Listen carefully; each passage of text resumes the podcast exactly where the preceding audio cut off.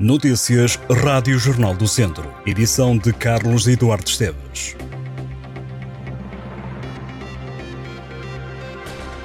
A Confederação das Coletividades de Cultura, Recreio e Desporto reagiu à condenação do presidente da Associação de Vila Nova da Rainha, Jorge Dias, que foi condenado a cinco anos de prisão, pena suspensa. A Confederação lamenta a falta de respostas do governo Jorge Dias foi condenado pelo Tribunal de Viseu na última segunda-feira, mais de cinco anos depois do trágico incêndio na Associação Cultural, Recreativa e Humanitária de Vila Nova da Rainha, no Conselho de Tondela. Ali morreram 11 pessoas, 38 ficaram feridas. Era o único arguído no processo. Em comunicado, a Confederação das Coletividades de Cultura, Recreio e Desporto lembra que esta situação é um alerta que todos devem ter em conta e refere que há já muito tempo foi alertando os poderes públicos para a necessidade de serem tomadas medidas urgentes para a proteção e segurança das coletividades. A entidade apela por isso à tomada de medidas e pede políticas de apoio que permitam às associações cumprirem normas de segurança impostas por lei, independentemente do tamanho ou dos recursos. A Confederação das Coletividades de Cultura, Recreio e Desporto reforça as propostas apresentadas ao Governo e espera que sejam incluídas no Orçamento do Estado para 2024. O Tondela está mais longe da Final Four da Taça da Liga. Os Auriverdes perderam por 1-0 contra o Farense. Esta foi a primeira jornada do Grupo C da Taça da Liga. O Tondela sofreu gol aos 14 minutos e ainda falhou um penalti antes da meia hora de jogo. O intervalo chegaria com uma expulsão de um jogador algarvio. O Tondela ficou com mais um em campo, mas a vantagem numérica não trouxe o golo do empate e a equipa de Tosé Marreco perdeu mesmo o jogo e não somou qualquer ponto na primeira jornada do Grupo C da Taça da Liga. No final do encontro, o treinador do Tondela disse que custa perder um jogo, como o que a equipa beira fez, frente ao Farense. José Marreco defendeu que o Tondela foi muito melhor do que o adversário e que os Verdes só se podem queixar de não terem concretizado as oportunidades que criaram. As atenções do Tondela vão agora recair no jogo frente à União de Leiria no domingo à noite, a contar para a segunda Liga. O Mortágua continua a jogar em dois tabuleiros e no da Taça de Portugal tem uma torre para ultrapassar. O Marítimo é o adversário da terceira eliminatória da Taça de Portugal, foi o que ditou o sorteio desta quarta-feira.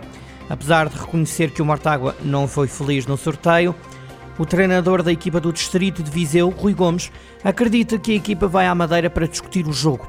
O Martágua venceu o primeiro encontro da época frente ao Amora, da Liga 3, para a taça. No Campeonato de Portugal ainda não somou qualquer vitória. O treinador reconhece que a equipa não começou bem a época e que os resultados mostram isso mesmo. Rui Gomes refere ao Jornal do Centro que, na equipa, há a sensação de que o Mortágua foi competitivo e que tem faltado alguma sorte.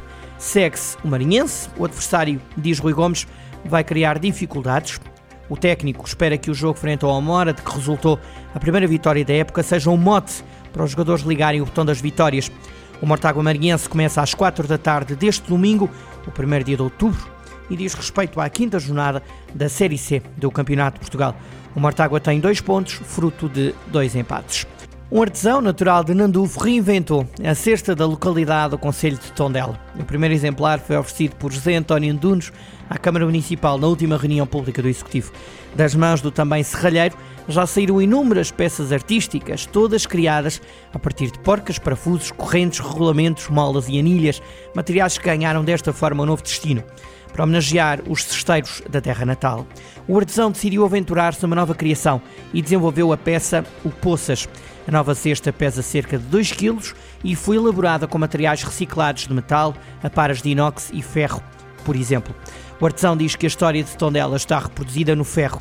Já no cartão que acompanha a peça, que foi entregue ao município, é explicado que esta obra é alusiva ao artesanato de Nandufo, que outrora foi fonte de rendimento para muita gente e foi oferecida com muito gosto à Câmara Municipal de Tondela para que perpetue no tempo. A Presidente da Autarquia, Carla Antunes Borges, mostrou-se feliz ao perceber que foi retomada uma técnica muito antiga.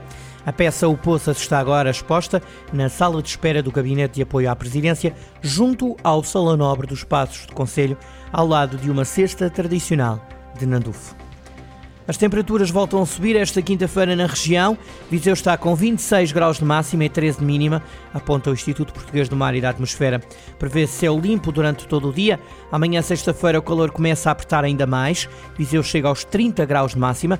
O estado do tempo em todo o país vai ser influenciado por uma intensa crista anticiclónica que está localizada sobre a Europa Ocidental e pelo transporte de uma massa de ar quente e seco com origem no norte de África, que vai obrigar a uma subida generalizada dos valores de temperatura máxima.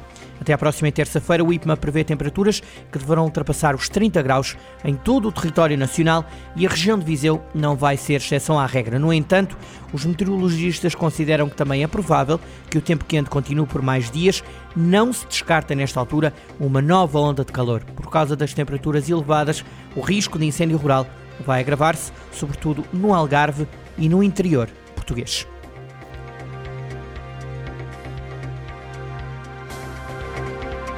Estas e outras notícias em jornaldocentro.pt.